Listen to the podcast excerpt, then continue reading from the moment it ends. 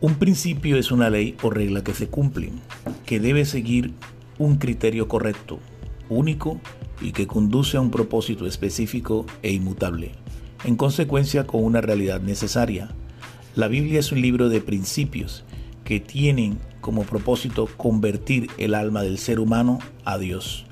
En mis reflexiones pretendo invitarte por medio de la gracia de Dios a Jesucristo, a esos principios que te llevarán a un verdadero encuentro con el Espíritu del Dios eterno a través de su palabra.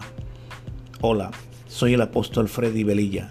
Acompáñame en el podcasting de Principios de la Palabra. Shalom.